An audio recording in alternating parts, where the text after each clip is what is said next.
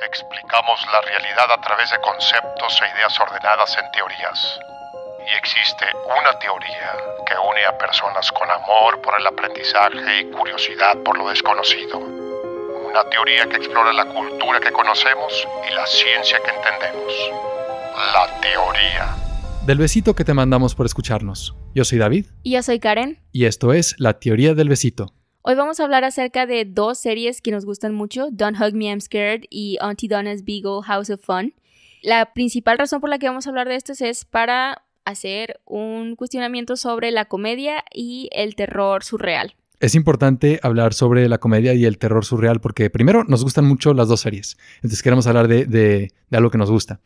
Y aparte, porque el surrealismo permite manejar temas que de otro modo serían muy complicados o muy abstractos con humor y con interés. Sí. Entonces, primero vamos a explicar qué son estas dos series. Auntie Donna es un grupo de comedia absurda australiano. Sus integrantes son Mark Bonanno, Broden Kelly y Zach Ruane. Ellos son los escritores y los, los intérpretes o los actores de los skits de comedia, pero también tienen un mismo director, cinematógrafo y compositor de música, y entre todos ellos que forman el equipo que es Auntie Donna no solo Mark, Broden y Zach. Ellos han trabajado desde el 2011 juntos, pero este año, en el 2020, sacaron una serie en Netflix llamada Auntie Donna's Big Old House of Fun, con seis episodios y así es como yo los conocí, porque vi la serie y es lo mejor de comedia absurda y surreal que he visto. Ahora, Don't Hug Me I'm Scared es una serie de internet musical de terror surrealista creada por Becky Sloan y Joseph Pelling en el 2011. Los episodios tienen un estilo de como Plaza Sésamo o los Muppets, pero poco a poco en el episodio van sucediendo cosas que lo hacen siniestro o perturbador porque ponen imágenes como meta o de gore. Igual que Auntie Donna's Big Old House of Fun, son seis episodios, pero aquí cada uno trata un tema. El primero habla sobre creatividad y todos están conectados. El segundo habla sobre el tiempo, el tercero sobre el amor, el cuarto sobre la tecnología, el quinto sobre... ¿La alimentación? Ajá, se me fue. Y el sexto sobre los sueños. Ahora, los productores, que son Becky Sloan y Joseph, parten desde un colectivo que crearon cuando eran todavía estudiantes. Cabe recalcar que son británicos, así como Auntie Donna son australianos. Entonces tienen un humor muy similar. Y bueno, regresando a Becky eh, y a Joseph, iniciaron un colectivo cuando eran estudiantes que se llama This Is It, y partiendo de ahí, aunque el, la página todavía sigue activa, no suben contenido similar a Don't Hug Me I'm Scared, a pesar de que emergieron de ahí, sino que ellos, sin ninguna clase de presupuesto, nada más invirtiendo lo que ellos tenían de su bolsillo, crearon Don't Hug Me I'm Scared desde cero. Porque eso, eso también es algo parecido con Auntie Donna, el presupuesto. Y que ellos tienen que financiarse solos porque es, es difícil pitchear estos conceptos a, una corporación o una, a una cadena de televisión porque, mira, ¿tú cómo, ¿tú cómo venderías Don't Hug Me, I'm Scared? A ver, danos un pitch. Ok, quiero hacer seis episodios sobre la interacción de tres marionetas tamaño humano. Tenemos a Yellow Guy, que es un niño con problema con daddy issues. ¿Y de qué color es? Es, es amarillo. Ok. Tenemos a a Duck, que es un pato verde y es el más convencional. Y tenemos a Red Guy, que sin sesgo de creador es mi favorito. Entonces, estos tres son marionetas que es, el peor.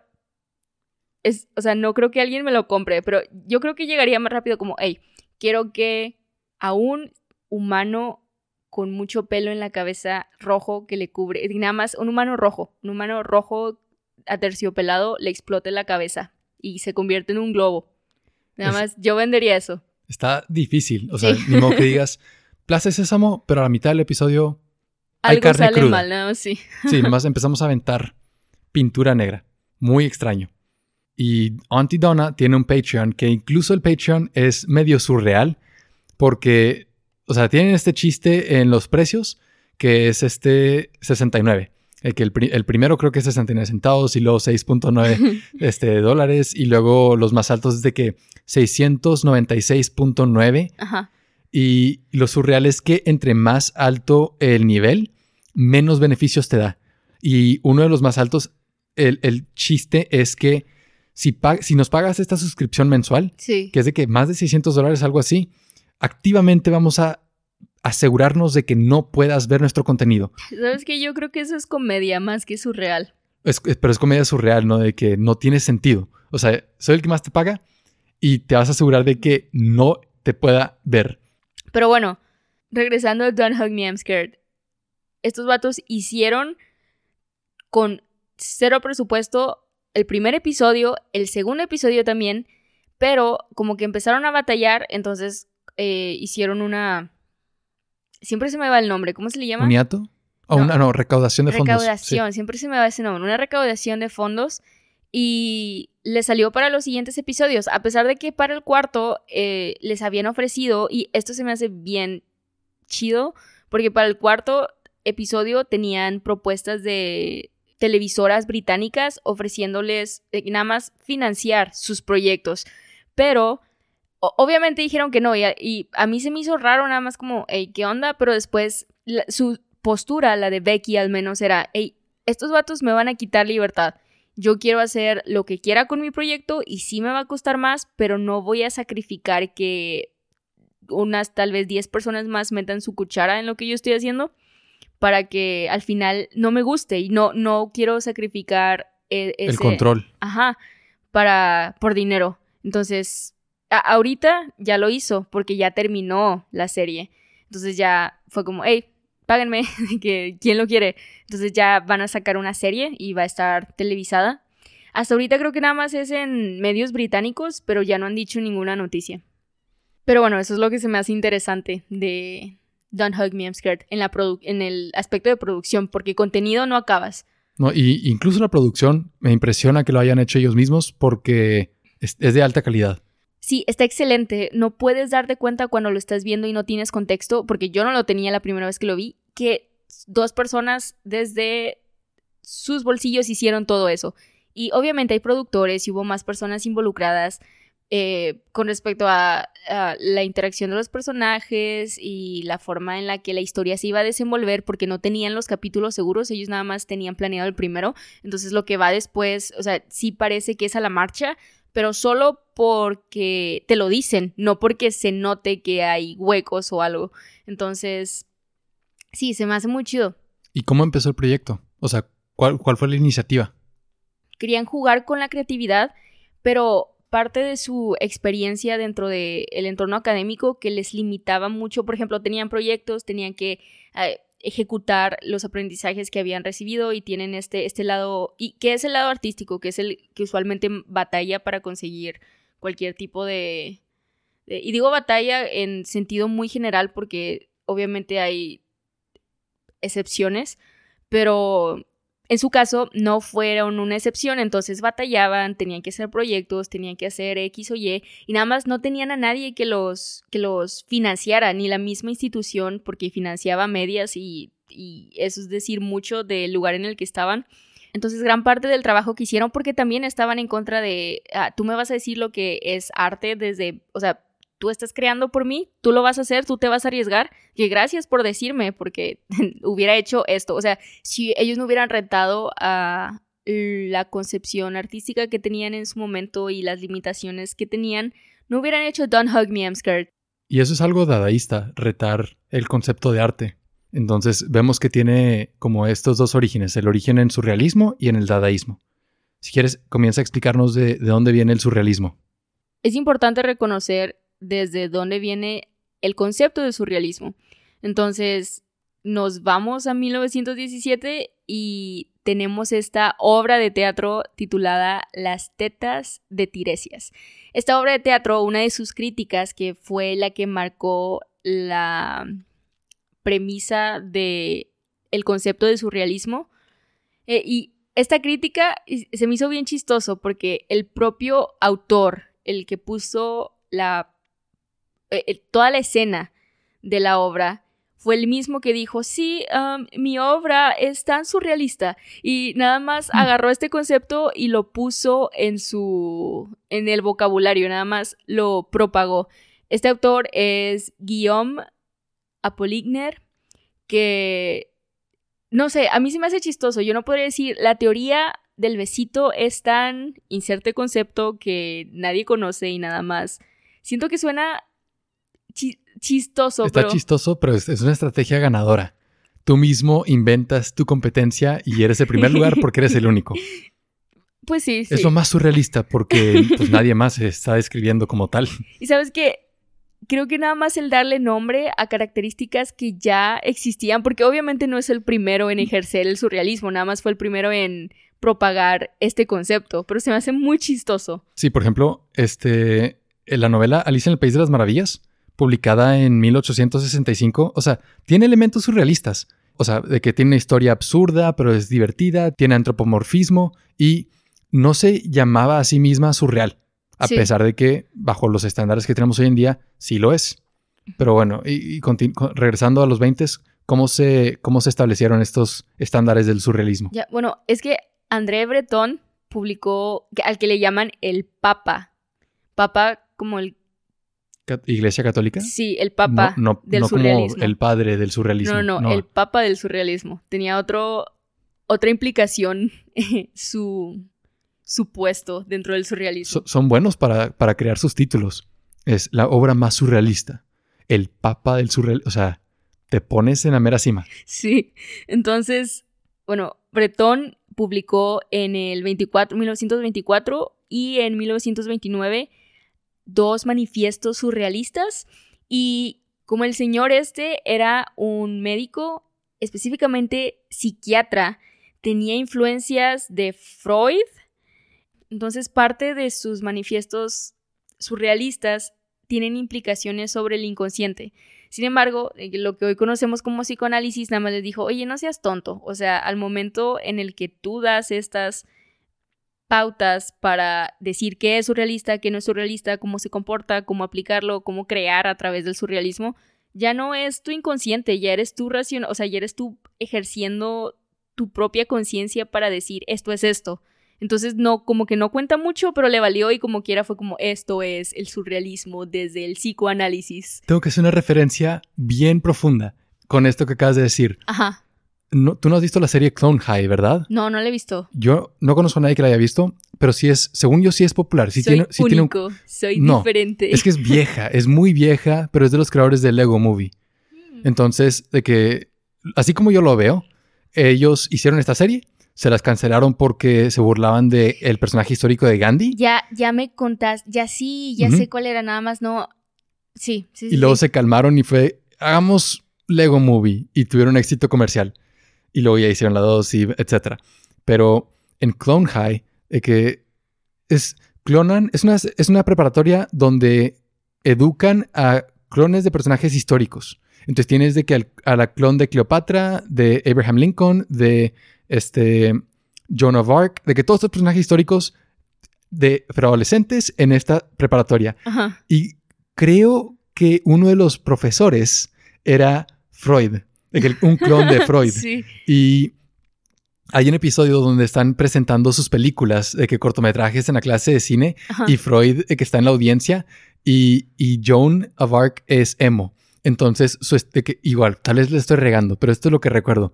Ella puso de que su película fue surreal, de que en blanco y negro, con todos estos elementos de este, así de sueños, etcétera, y todos están en silencio y creo que nadie aplaude, pero de que lo hacen, este, nada más la toma de Freud, casi casi llorando, diciendo, comprendo todo lo que estás diciendo. como, como diciendo de que el surrealismo te muestra el inconsciente y, y un psicoanalista verdadero lo comprende. Qué chistoso porque es todo lo contrario a lo que acabo de decir. Sí, o sea, es una burla. Sí, sí, sí. Pero tendría, o sea, tendría que volver a ver ese episodio para, para recordar si, si pasó así. Tal vez estoy mal. Pero, o sea, lo que dijiste me recordó a eso. Bueno, y luego, ¿qué más? ¿Qué más, qué más le, dijo Freud a André Breton?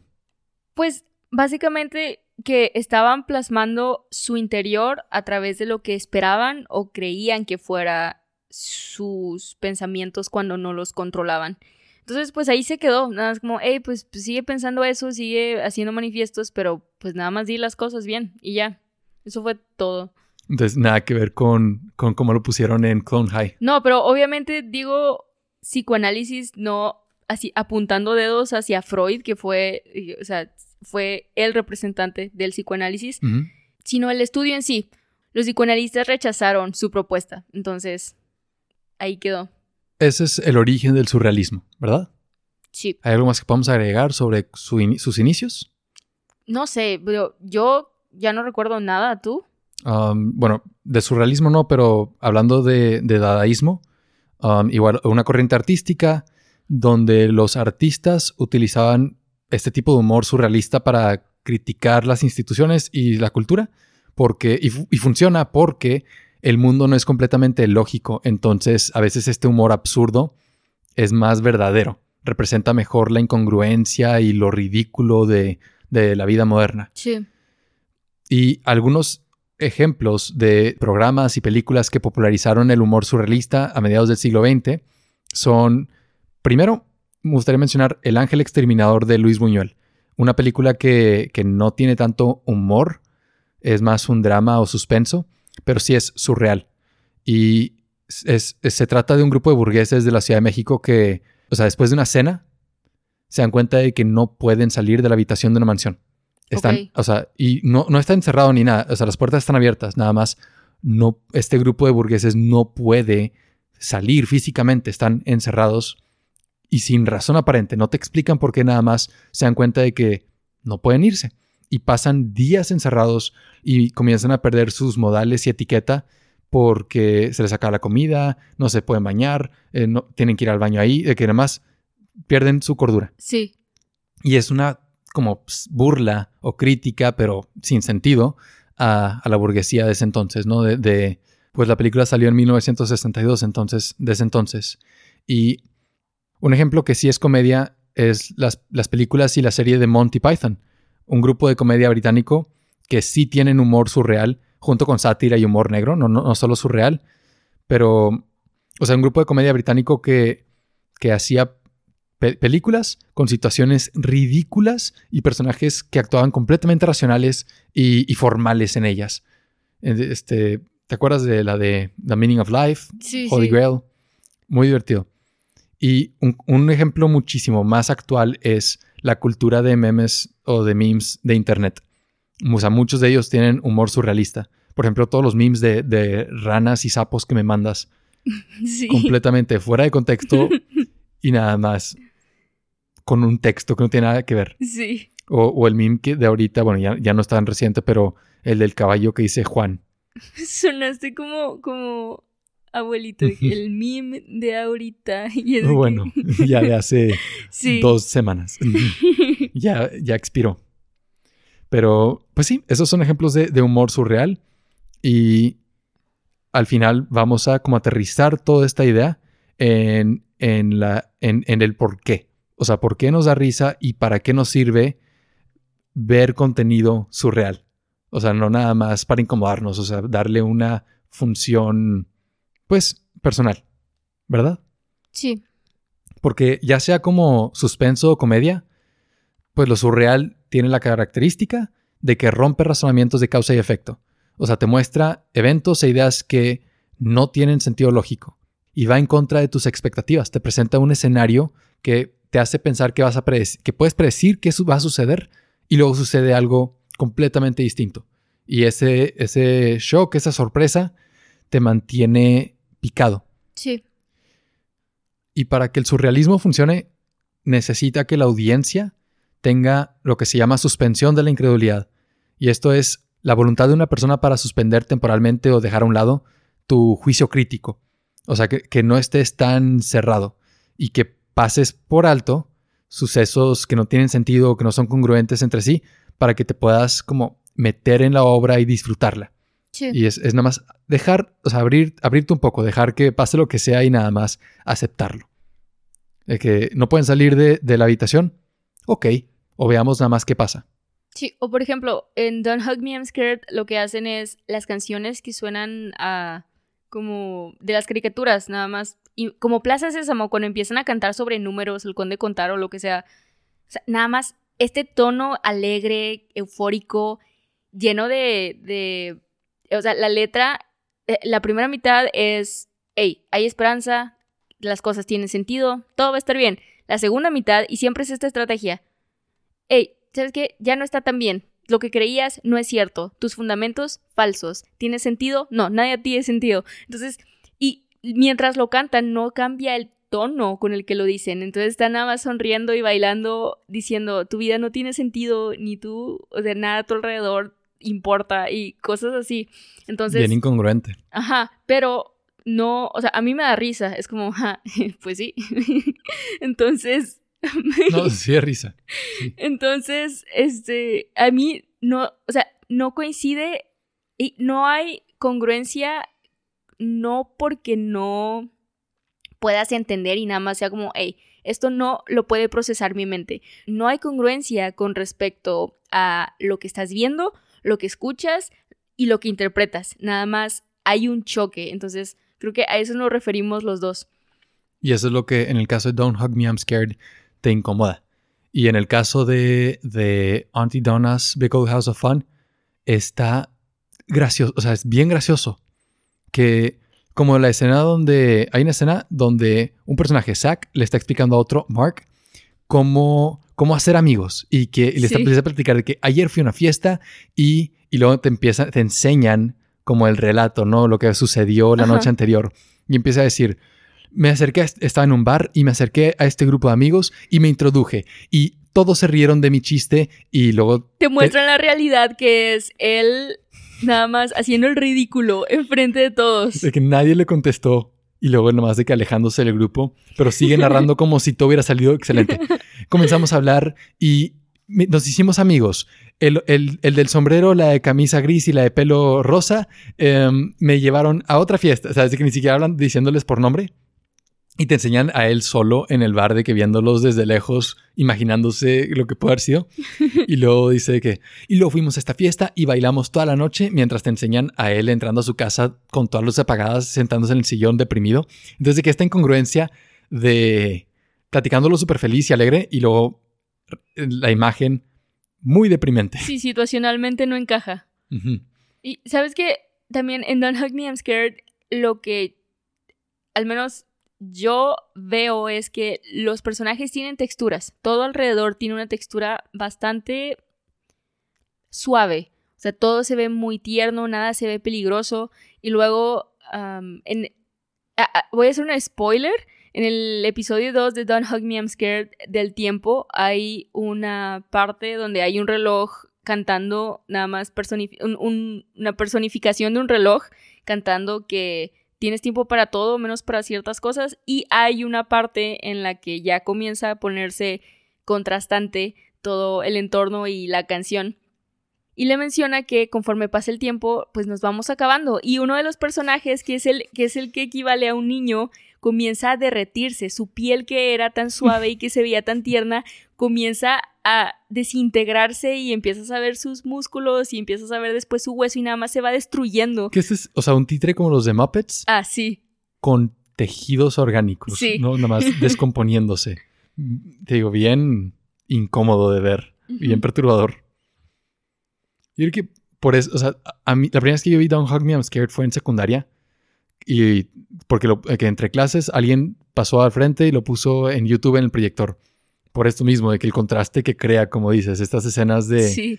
nada más loco. Y bueno, tú ya hablaste un poco del suspenso y concuerdo completamente con el suspenso, no concuerdo con el terror, yo me voy más por el lado de la farsa. Farsa es esto, eh, no, no atribuyéndoselo al concepto cotidiano que le damos a, a la farsa, porque no es algo que miente, no es algo que no es eh, verídico, es farsa en el contexto de este análisis y no me lo estoy sacando nada más de la nada, de farsa con respecto a análisis narratológico, es esta forma en la que nada más un alivio cómico. Tenemos esta situación de la que, que no nos debería dar risa y nótese que no es un tipo de abuso o burla malintencionada hacia cosas que no pueden cambiar, por ejemplo, el físico de una persona o que sí, nada más son situaciones como agresivas que te dan risa.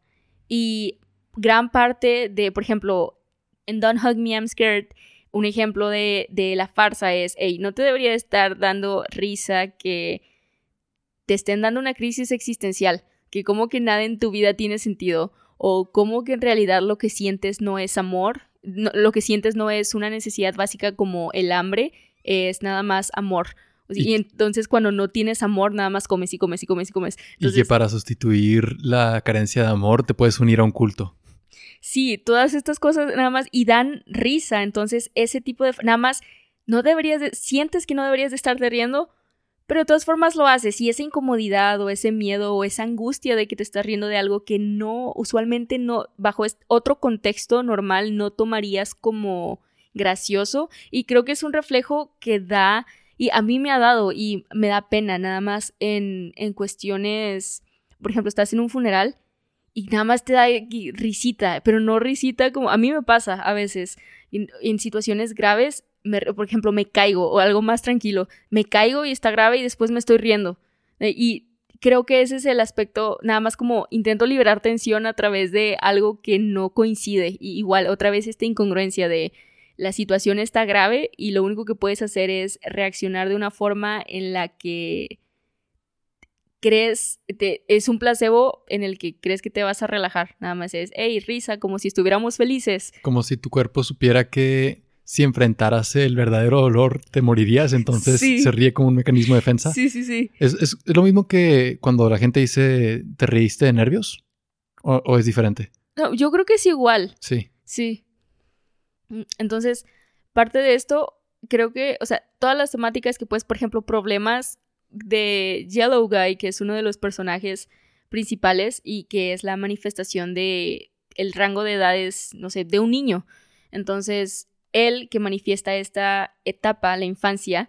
Eh, la inocencia. Sí, que tenga problemas con su papá, o sea, porque es toda una estructura. El papá aparece en los créditos de cada episodio y igual, nada más haciendo esta metaficción de, hey, reconocemos que esto es algo falso, que esto está siendo producido y ellos no entienden que son actores. Y cuando lo entienden, los matamos. Hmm. Entonces, el papá de Yellow Guy nada más está, de repente aparece y está muy chido porque como está tan condensado y tienes tantos símbolos alrededor, muchísimos caballos y que, paréntesis, si tienes esta fijación por caballos, nada más está curioso. Por eso, por eso yo digo que no, esto es terror. ¿Ves, ves cuadros de caballos en la pared y estás en presencia de alguien peligroso. Sí. Alguien tal vez inestable. Es como si, eh, no sé si han escuchado, la canción se llama Swim and Slip, like a shark.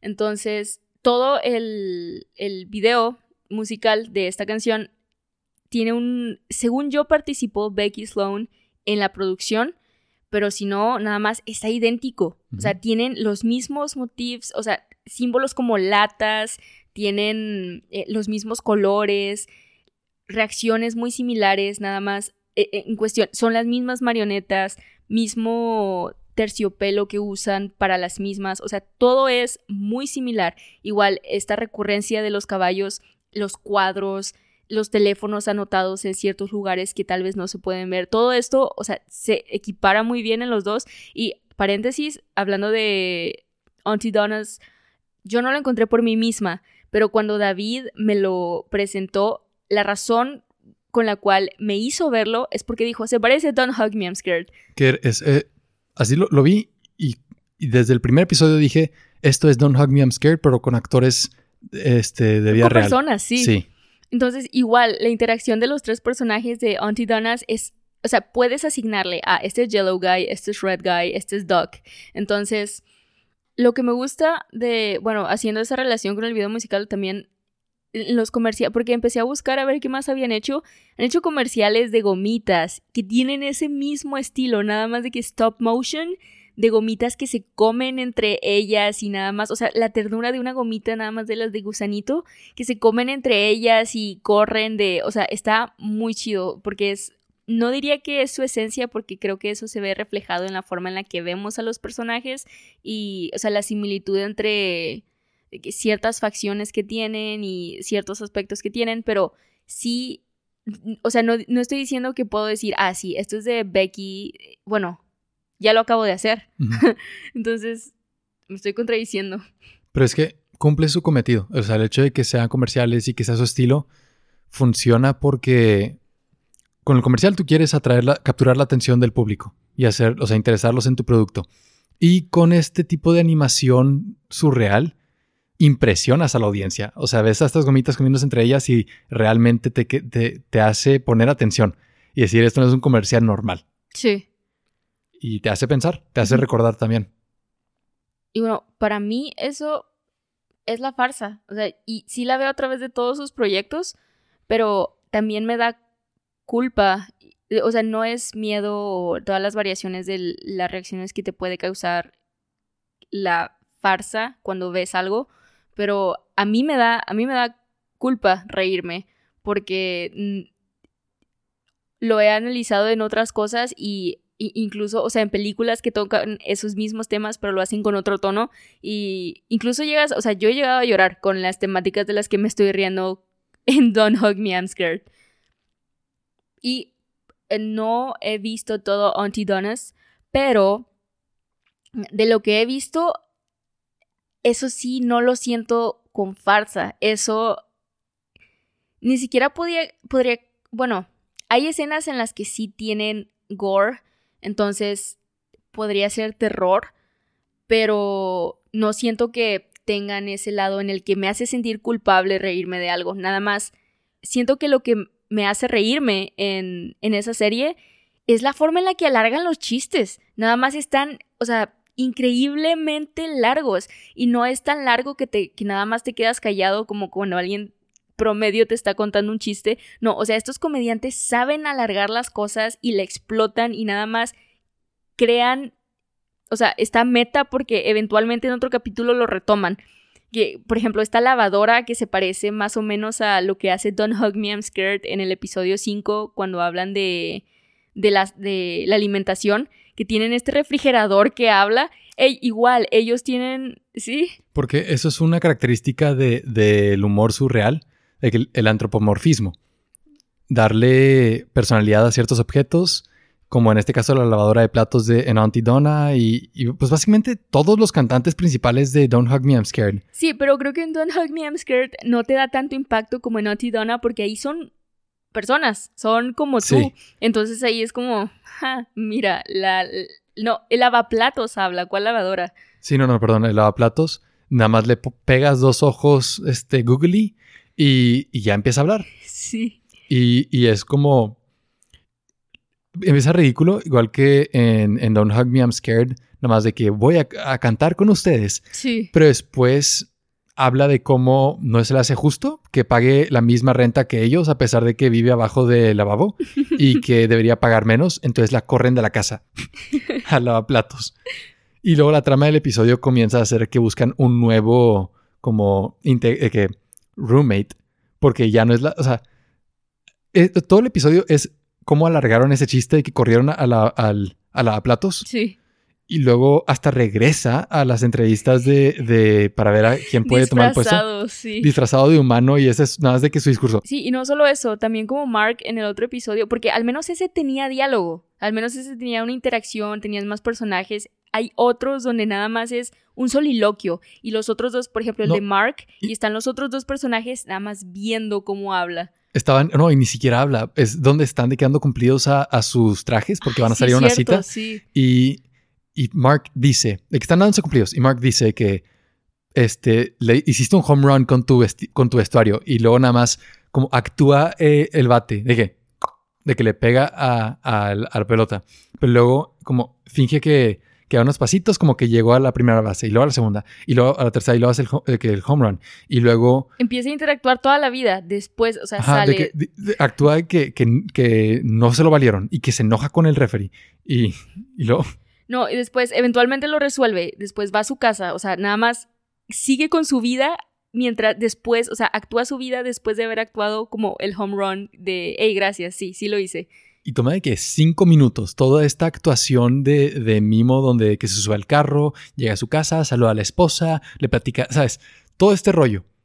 Nada más para decir, pues sí, reitero, de que realmente te luciste con tu atuendo. y está surreal. Y tal vez por la forma en la que lo contamos no da risa, pero sí, porque cuando David me lo contaba yo decía, wow, en serio, lo que me estás diciendo en este preciso momento me debe de dar risa y se escucha muy malo, pero es que no Es que da tienes risa que cuando- verlo, sí, sí. obviamente el aspecto visual ayuda bastante con con el tono de comedia que porque obviamente ellos son profesionales y se nota y su, su lenguaje corporal te hace, ustedes ni siquiera nos están viendo. Ya mencionamos algunas características de- del humor absurdo, pero ¿por qué da risa? Y, y yo creo que no es algo que solo es aprendido, porque desde chiquitos hacemos chistes que parecen surrealistas y nos reímos mucho. ¿Cómo iba el chiste que tú decías de chiquita? No, no. Dilo, no. tienes que decirlo, es No, surreal. No lo voy a decir. Tienes que decirlo. No lo voy a decir. Bueno, di una variación que se parezca. No lo voy a Es decir. todo- o sea, bueno, voy a decir ejemplos que se parecen, porque todos, todos, o sea, todos dijimos chistes así de chiquitos. Entonces, uno, em, este, le da el título a una investigación publicada bajo el nombre de Elefantes y Malvaviscos que habla sobre este tema. Ok. Y este es el chiste. ¿Por qué el elefante no se sentó en el malvavisco? Porque. ¿O ¿No sabes? Porque lo quería comer, no sé, no sé. No, es porque no quería caerse en la taza de chocolate caliente. Sí está. Otro chiste. Había una silla con zapatos. Y la silla caminaba con sus zapatos. No me da risa, pero me estás viendo esperando una respuesta y me da risa en que nada más veo tus Es que- ojitos esperanzados. No da risa. no. Es, es nada más para demostrar eh, el humor surrealista de- desde, desde la perspectiva de un niño chiquito. Ajá. De que un niño chico, bueno, ese último fue Borat, pero es el chiste que no da risa. que da risa cuando dices que fue Borat, porque de seguro lo, lo puso en un contexto donde. No, tampoco, o sea, el chiste era em, que la, una coach para citas Ya, le estaba que explicando que sí. puedes usar un, que puedes tener un buen sentido del humor con tu pareja y eso va a ser que- atractivo. Y él, oh, tengo un chiste. Y le dijo eso y obviamente hubo un silencio incómodo. Debería contárselo y ella, pues no le quiere decir que no, pero pues no. Sí, pero ahí da risa porque estás como espectador, nada más Ajá. que viendo su interacción. O sea que el chiste es que ella no se ríe. Ajá. Pero, o sea, sí he escuchado de que, el- a eso me refiero, de que los niños chiquitos pueden contar chistes por este estilo. Que dices, esto no tiene nada de sentido, no sé por qué te estás atacando de risa. Sí. pero me da risa que te, que te da risa a pesar que no tiene sentido. Ok, sí voy a contar el el que, por ejemplo, a mí me daba mucha risa la palabra elote. Nada más, o sea, leía letreros de que se venden elotes y acentuaba la E, hacía una pausa entre el resto de los fonemas y ya nada más decía lote al final. Entonces iba en el carro con mis papás y usualmente siempre pasábamos este lugar donde venían elotes y lo leía y lo leía con esta pausa. E, lote no tiene, o sea, me daba muchísima risa. Mis papás nada más estaban como, ah, sí, jaja, qué bueno, pero hasta la fecha me da risa porque no, no me acuerdo por qué me daba risa y nada más la confusión que creaba en mis papás yo creo que le incentivaba. Entonces creo que, eh, o sea, ese es uno, porque nada más los taladré con cosas que no, no daban risa y me iba riendo yo sola en el carro. Pero según yo es normal, según yo todos los niños cuentan chistes así. Sí, Y, y, o sea, podrías decir que los niños no saben contar chistes y no dan risa. O nada más que están más como surreales en su pensamiento. Y por eso tienen este sentido del humor, que nada más no se entiende nada. sí. Entonces ya lo tenemos. Es lo que yo pienso. Que ya, o sea, venimos con este sentido del humor surreal. Sí. Y como dijiste, que puede dar risa porque son temas que normalmente te incomodarían y es, es tan confuso cómo sentirse que tu cerebro nada más se ríe como mecanismo de defensa. Eso puede ser una explicación. Y otra explicación puede ser que, que son temas que, sí- que sí queremos discutir, como el, el tema del el tiempo, de que el tiempo, ¿qué va a pasar con el tiempo? ¿No? O sea, Sí. eventualmente todos nos vamos a descomponer y es algo tan abrumador que... oye, ¿Por qué no nos burlamos del tema para poder acercarnos un poquito mejor a su discusión? Pueden ser esas dos cosas. Al mismo tiempo puede ser que el mundo verdadero es, o sea, llega a ser un tanto ridículo. Y, y como el hechizo en Harry Potter de, de Ridiculous, Sí. de que algo que te asusta mucho, tal vez lo mejor que puedes hacer es hacerlo ridículo. Sí, no tomarlo tan en serio. Ajá. Entonces, yo creo que por eso es algo muy sano tener, obviamente, un sentido del humor, pero otro nivel más allá, un humor surreal. Sí. O sea, que te puedas reír de cosas que no tienen sentido, como la albóndiga en la cabeza del, del, del papá de... En la familia del futuro, sí, la escena donde están todos cenando y están cenando que... Ah, no me acuerdo. Espagueti con albóndigas. Sí, espagueti con albóndigas. Y bueno, el abuelo se pone la, o sea, toda su ropa está al revés, pero no al revés como que se ve la etiqueta al revés equivalente a lo que debería de ir en su pecho está en su espalda y, por ejemplo, se abrocha el cinturón hacia la espalda, que todo está en su espalda, lo que debería de ir en, en, el frente de su cuerpo. Incluso se pinta una carita en la nuca porque como está calvito, se le ve, pues tiene la piel, porque pues ya no tiene pelito, entonces tiene una tiene una carita feliz dibujada y se sienta al revés en la, en la silla cuando está en la mesa y hay un sonido y hay, yo creo que saben lo que están haciendo porque hay una pausa bien pequeña cuando muestran cómo él está comiendo y la forma en la que agarra el tenedor con su dedo índice y su pulgar y nada más está alimentando a su cráneo y se escucha, el sonido es lo que da risa, el ni siquiera es un pop, es como, imagínense que una albóndiga suena en tu nuca y que con, la fuerza con la que meterías cualquier albóndiga a tu boca, o sea, pero en tu nuca y a mí... Y no haces el, el pat, no haces el chocar la albóndiga contra su cabeza que el pat. Y, y o sea, hemos visto la película juntos, como ya lo platicamos en el episodio sí. este, el anterior, pero la risa que te da cuando vemos eso, sí. no la entiendo, pero me, se me hace muy divertido.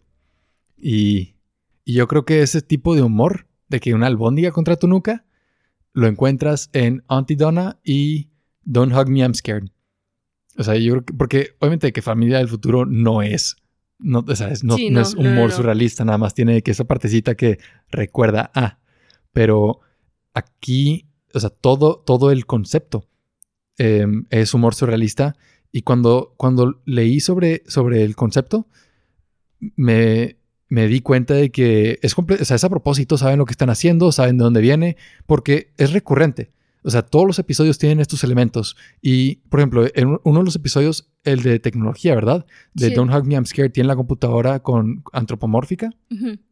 Y en uno de los episodios de, de Auntie Donna, este, su computadora recibe una notificación y, y nomás empieza como a flotar y, y la tienen que atrapar con redes y luego cuando la atrapan ya les dice que tienen una cita. Sí. Y luego al final es un spam bot que igual de que literalmente es un robot que come spam. sí. Y van, salen a una cita con él al final del episodio.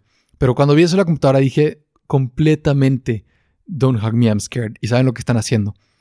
Y también, o sea, esto se puede ver no solo en los sonidos, en los silencios. Y igual en este mismo episodio de la computadora, como que ya están programados, o sea, tienes a, Red Guy, a Yellow Guy y a Dog sentados en... Y es aquí donde cambia, ya no están en su cocina, están en el comedor y están intentando buscar nada más responder una pregunta de qué es, cuál es el objeto más grande que hay en el mundo, porque están jugando un juego de mesa. Entonces, eh, intentan encontrar la respuesta y todo, y Incluso ellos en los diálogos se quedan, mm, me pregunto cómo vamos a responder esto y se le quedan viendo a los objetos y, uy, ¿quién nos va a responder? Y se le quedan viendo a todos otra vez.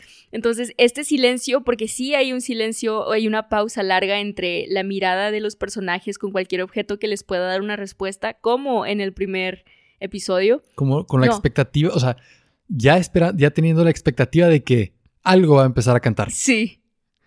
Y luego o sea, los objetos que piensas que van a cantar por como el, conflicto que acaban de establecer. No son los que, sí, no son los que cantan. ¿Cuál terminó siendo? Se le quedaron viendo un mapa que sí reaccionó, pero al final fue el, la computadora, que nada más agresiva, o sea, hace sonidos bien locos, igual que creo que tiene la misma personalidad, una personalidad muy similar a la del reloj del segundo episodio, porque, y creo que me equivoqué ahorita, dije que el de tecnología era el segundo, pero es el cuarto. Oh, sí. Sí, entonces, el reloj del segundo episodio de Don't Hug Me, I'm Scared y el cuarto, que es la computadora la que lo lleva en esta travesía del episodio, tienen una personalidad bien agresiva porque son bien gritones. Entonces, o, sea, no estoy diciendo que esto tenga que ver algo con el suspenso, no, nada más es, estos son los más malos de los seis episodios. Bueno, de los cinco episodios, porque el sexto, o sea, que te demuestra que, no sé si decirlo. o sea, no creo que sea un spoiler. Véanlo si no lo han visto, pero hay que hablar de Roy. Sí, eso iba a decir, porque no es un spoiler, porque desde la primera vez que lo ves al papá, cuando presenta. ¿Quién lo presenta? Yellow Guy, su hijo. Lo presenta viendo pornografía. Nada más de que, hey, and this is my dad, este es mi papá. Y es de que el señor está con un casco hecho de aluminio, nada más viendo una computadora y, no, obviamente no muestran una imagen pornográfica, está hecha de plastilina. El, hacen un zoom a la, o sea, focalizan a la computadora que estaba viendo Roy, que es el papá.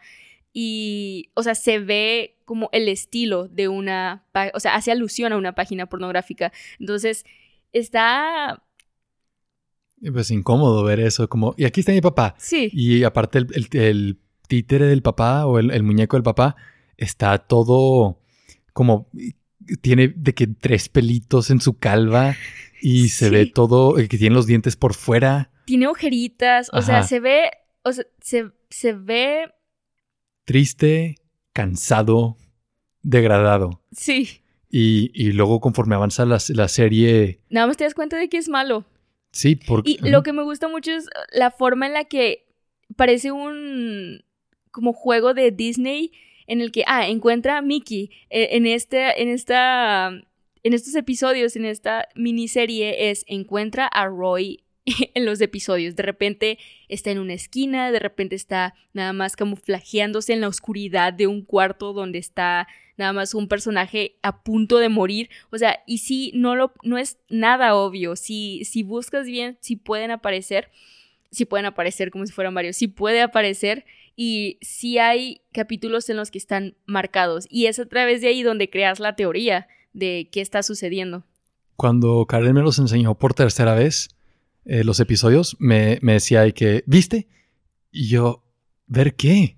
Ese cuadro, el cuadro, Roy salió en un cuadro. De que no, y lo veíamos cinco veces y no lo veía, y luego le poníamos pausa al cuadro y estaba aquí en la esquina oscura en un movimiento rápido de cámara. Y digo, esto es, pero esto preocupa porque no está hecho para el que lo ve solo una vez. Sí, está, hecho, para, el que se obsesiona. Exacto. Entonces es una experiencia muy diferente nada más verlo y analizarlo como, como Karen lo, lo ha hecho. Y luego tienen, o sea, en los... Esto yo no lo pude experimentar, pero había un teléfono en, en uno de los... en el refrigerador que aparece en todos los episodios bueno, la mayoría de los episodios. Y este teléfono resulta que si lo marcabas, esto yo no lo hice, te respondían. Y hubo un momento en el que, o sea, hay, o sea, pueden buscarlo, hay llamadas de, de todo el fanbase, de cualquier persona que pertenecía al fanbase que pudo marcar y se dio cuenta de que eso era un teléfono. Y cuando le respondían, Roy, el papá, les respondía y hay conversaciones con él. Entonces está súper chido porque es otro nivel. Y luego ponían códigos en diferentes episodios que te llevaban, si los ponías como en el URL, te llevaban a un canal secreto de Red Guy, que es uno de los personajes, y subían episodios, o sea, no, episodios, subieron como dos videos en esa cuenta porque después ya se viralizó, de nada más este va, o sea, Red Guy en, en las tacitas giratorias de un parque de diversiones. Entonces son cosas bien aisladas y que tú intentas darle un sentido y es, o sea, la verdad, a mí me gustaba cómo jugaban con nosotros porque no era como, ah, es que no entiendo, era como, hey, dame más para consumir. Y es todo lo que necesito. Y eso de sacar el show o llevarlo al mundo real también lo hace Antidona. El episodio, o sea, hay un episodio donde uno de los productores, que de hecho es, el actor, es uno de los actores de ¿Qué pasó ayer? Ed Helms, y también sale en The Office, es este Andy. Ah, sí, cierto, sí, cierto. Es que yo no llegué hasta ese punto de The ah, Office. Pero ese actor. Ah, bueno, sí, sí, ve el episodio de Parkour. El que hace ese, ese. sí. Y sale un episodio porque supuestamente los tres, Mark, Zach y Broden, se como empezaron a desviarse de la trama del episodio. Y como que empezaron a entrevistar gente en la calle y entra Ed como productor, o sea, como el personaje como productor, hay que regañarlos, a decirles, regresen a hacer el episodio, tienen que terminar esta historia, no pueden nada más salirse de la trama y hacer otra cosa que no tiene nada que ver.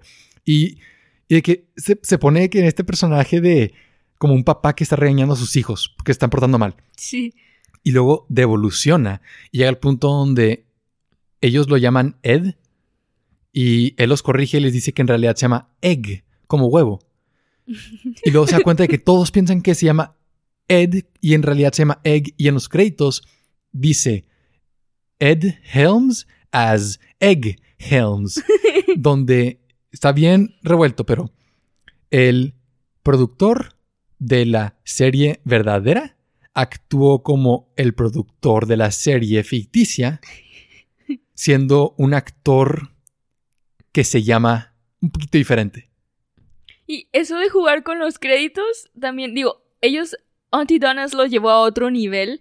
Y, pero lo que hace Don't Hug Me, I'm Scared es, eh, a partir del episodio 2, si no me equivoco, en los créditos, como parte de la producción, ponen a Roy. Nada más al final de todos los créditos, si te quedas, aparece nada más and Roy y ya, y tiene su propio espacio dentro de los créditos. Y, y, es la diferencia de que Roy es un personaje, este, creo que no significa lo mismo en inglés y en español, pero ominoso, de que está observando, este, al final... Omnipresente. Omnipresente, que tiene todos estos monitores, está espiando a, a los personajes. Sí. Si uno se sale de, de, línea, lo mata y lo clona, y que cosas raras. Ajá. Y o de que le borran las, las memorias, la memoria. Y en, en Auntie Donna es nada más como este productor que está tratando de mantener a, a los actores este, en, en, una historia con sentido, pero no los puede controlar. Y, y pues para mí es, es, es, algo muy parecido a las dos, porque las dos son surreales, pero el, que, el, el lado que te incomoda, que ves una foto de Roy y es nada más incómodo, sí. y el lado divertido, que es jaja, qué risa que que al final le da una, que el productor trata de arreglar el episodio y le da una crisis existencial, existencial y termina jugando este, con los actores. Uh -huh. Nada más ya de que divirtiéndose. ¿Sabes qué? creo que una de las diferencias que, porque coincido con todo lo que acabas de decir, pero una de las diferencias que encuentro entre las dos series es que, por ejemplo, Don't Hug Me, I'm Scared, tienes la necesidad de entender qué está pasando. Y toda la construcción tanto de la forma en la que la cámara, porque es una cámara y te hacen saber que si, como si fuera un reality show, nada más está ahí la cámara, de repente interactúan con ella y la mueven y se cae y aparece y corte de escena porque algo salió mal, igual que eso sí es igual que en Auntie Donna, sí hay eh, situaciones así, pero aquí es nada más como, hey, los personajes están ausentes en toda este, esta interacción. No o sea, sí se cuestionan, porque a lo largo también hay muchas imágenes y esto también es las pistas que te dan y en Antidones no dan pistas porque no hay nada que explicar. Y en Don't Hug Me, I'm Scared sí te meten la espinita de, hey, ¿quieres saber qué está pasando? Porque también subieron clips de, eh, por ejemplo, dos de los personajes en un, en un sótano con un otro mono que parece un lobo, pero tiene como forma, como si hubiera salido de Beastars, pero nada más feo y parece nazi porque tiene que todo este uniforme y tiene todas estas cosas, o sea, nazi en el... En, con... Mal sentido de la palabra, sí. Sí, o sea... El, ¿Cuál sería el buen sentido? No, no, no iba a decir bueno o mal sentido, iba a sí, decir... No, yo lo dije. Como no nazi ideológico, sí. nazi, o sea, de militante, uh -huh. de... Ajá, entonces... Eh, y amanece, o sea, amanece, aparece con un bate queriendo golpearlos mientras ellos leen una carta de, de rescate. Entonces, tienes todos estos, estos contextos que no tienes dentro de lo que te están explicando en los seis episodios, porque esos son los seis episodios oficiales y tienes otros que nada más andan por ahí rondando, que no te agregan nada de sentido, sino que te crean más dudas. Entonces, eso es lo que sí creo. A mí me gusta mucho Don't Hug Me, I'm Scared, porque uh -huh. me gusta interpretar, a ver qué me quieren decir. Y nada más sigo sin entender qué onda con todos estos videos que lanzaron. Y obviamente es nada más como, eh, por diversión.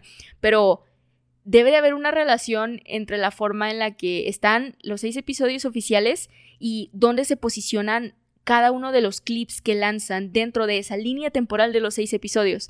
Entonces eso es algo que no, obviamente porque está a través de Netflix y debe de tener más orden y no pueden poner cosas en Netflix porque están más controlados, pero si tuviera, los dos me gustan, pero si tuviera que elegir por ese factor sería Don't Hug Me, I'm Scared. Sí, y, de hecho ese mismo sentido de Netflix lo hacen en sus promos. No son videos para explicar la historia de, de la serie de Auntie Donna, porque, o sea, como dices, no, no se trata de entender el sentido. Es, es, es, comedia en sketches. O sea, no es como que vas a encontrarle un sentido a, todos los skits de Monty Python. Es nada más, te da risa, ya cumplió su cometido. No hay un universo cinemático que une a todas las películas. Pero um, han subido videos para promocionar eh, la serie en Netflix. Y a mí se me hace demasiado simpático de que uno de los videos es, hicimos un call center para promocionar nuestra nueva serie y otro es, nos tatuamos el logo de Netflix eh, para promocionar nuestra serie. Real, sí se lo tatuaron. Ajá, dos de ellos. Y, luego otro es, le hablamos al CEO de Domino's Pizza para hacer un especial de, promoción para promocionar nuestra, nuestra serie. Y está demasiado, o sea, eh, eh, por un lado, vida real, sí tienen que promocionarla. Porque este, no están tan conocidos en todo el mundo. Y, esta oportunidad de Netflix les, da, les, da una, les da una audiencia más amplia, pero tienes que agarrar interés. que yo lo vi por estos promos en YouTube. Tú lo viste porque yo te lo recomendé. Entonces, por un lado, sí necesitan hacer promo, pero luego por otro, es, es como si fuera una extensión de, de la comedia. Es, siguen siendo los personajes en los promos, no son ellos en vida real. Entonces, es nada más niveles de ridículo sobre ridículo que, va más allá de solamente las, las series. Sí. Entonces, pues como pueden ver, nos gusta mucho, queríamos hablar de esto y, y voy a hacer mi función o mi rol como, como nuevo fan de Auntie Donna y Karen como fan de Don't Hug Me, I'm Scared y recomendárselos. Decirles, vayan a verlo porque los dos son surrealistas y son una expresión de, del humor y terror surrealista contemporáneo, no de los años 20. O sea, es algo ahorita que es, es, es como memes de internet, pero en serie, compacto. Yo me voy más con algo más sencillo, nada más, fuera de que está entretenido, porque sí lo están, el factor de... Porque yo hago tarea escuchando el, porque están en Spotify, hago tarea escuchando el soundtrack de los seis episodios porque pues cada uno tiene una canción, como ya les habíamos dicho. Entonces, si se ponen la canción de la creatividad y nada más empiezan a hacer algo que tal vez no quieran hacer, les da creatividad, o sea, sí te pone en ese... Si lo aíslas, sí, sí, solo la letra y la música, sí funciona. Y luego la, canción es muy pegajosa, entonces la letra no está difícil y te la aprendes enseguida. Y, y sobre esto de creatividad, nada más como ejemplo, Pelling, uno, o sea, el, otro creador de, Don't Hug Me, I'm Scared, Joseph. Joseph Pelling, dijo que el objetivo de los cortos es mostrar, cito, cómo un concepto abstracto como la creatividad puede resultar estúpido cuando se intenta inculcar de una forma limitada. Eso es lo que hacen estos programas. No limitar, dejar que la imaginación corra más libremente y, y llegar al propósito. Si el propósito es incomodar o divertir, qué es lo que podemos hacer. No tiene que ser una historia con completo sentido, es nada más cómo, cómo hablar de creatividad. Sí, pero también creo que e, eso de no limitar tiene, tiene sus límites. Sí, claro. Porque no, o sea, obviamente es bajo experimentación en el que tú descubres hasta dónde puedes darle rienda suelta a lo que estás haciendo. Entonces, por ejemplo, es las temáticas que, como lo mencionó David, que la verdad no, nunca lo había exteriorizado, pero de, hey, ¿sabes qué? ¿Cómo podemos? O sea, te da risa, pero estamos hablando de esto, por ejemplo, en Don't Hug Me, I'm Scared, el paso del tiempo, y lo hago de esta forma porque tal vez podemos abarcarlo más, tal vez pudiéramos crear una conversación y hacer a las personas más conscientes sobre, sobre cosas que les dan miedo, que les incomodan, que todos tenemos pero nos da pena, o sea, cosas así. Entonces, entonces siento que, o sea, esos límites son, o sea, son necesarios, pero cuando le das rienda suelta, son meramente para encontrar un bienestar personal y para encontrar parte de lo que quieres delimitar. O sea, no nada más tienes esta libertad y así la vas a tener todo el tiempo porque también es cansado. Así como limitar todo el tiempo es exhaustivo, nada más tener esta libertad completa yo no creo que sea beneficioso. Entonces, obviamente sé que lo dijiste en, en este contexto, pero también sí creo que es importante aclarar que no están propagando, estas, estas series no están propagando que nada más andes haciendo libre sin, sin... Sí, no, o sea, yo sí creo, con, o sea, que la las limitaciones hacen que a veces sacan lo mejor de ti. A veces, no, no es una regla general. Pero eh, aquí hablando en el contexto de, educación, o sea, a veces tratamos de enseñar conceptos de una manera muy cerrada, de que esto es esto, esto es esto, esto es esto. Pues incluso nosotros lo hacemos siempre en las introducciones de los episodios para no divagar demasiado y para que tenga algo de sentido sí. Eh, eh, lo que estamos platicando. Pero sí hay, o sea, hay conceptos que son tan abstractos que si los intentas abordar de, de esa manera, te quedas corto y, no completas pues todo lo que pudiste haber platicado. Sí, claro. Y, no tiene que ser largo.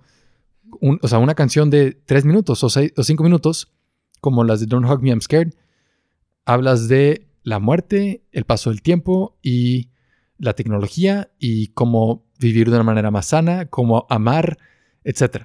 No, y tampoco son educativos, no es como que, o sea, eso que les dije en las canciones de empiezan dándote esperanza y al final nada más la destruyen, no la recuperan, o sea, terminan en picada, terminan cayendo.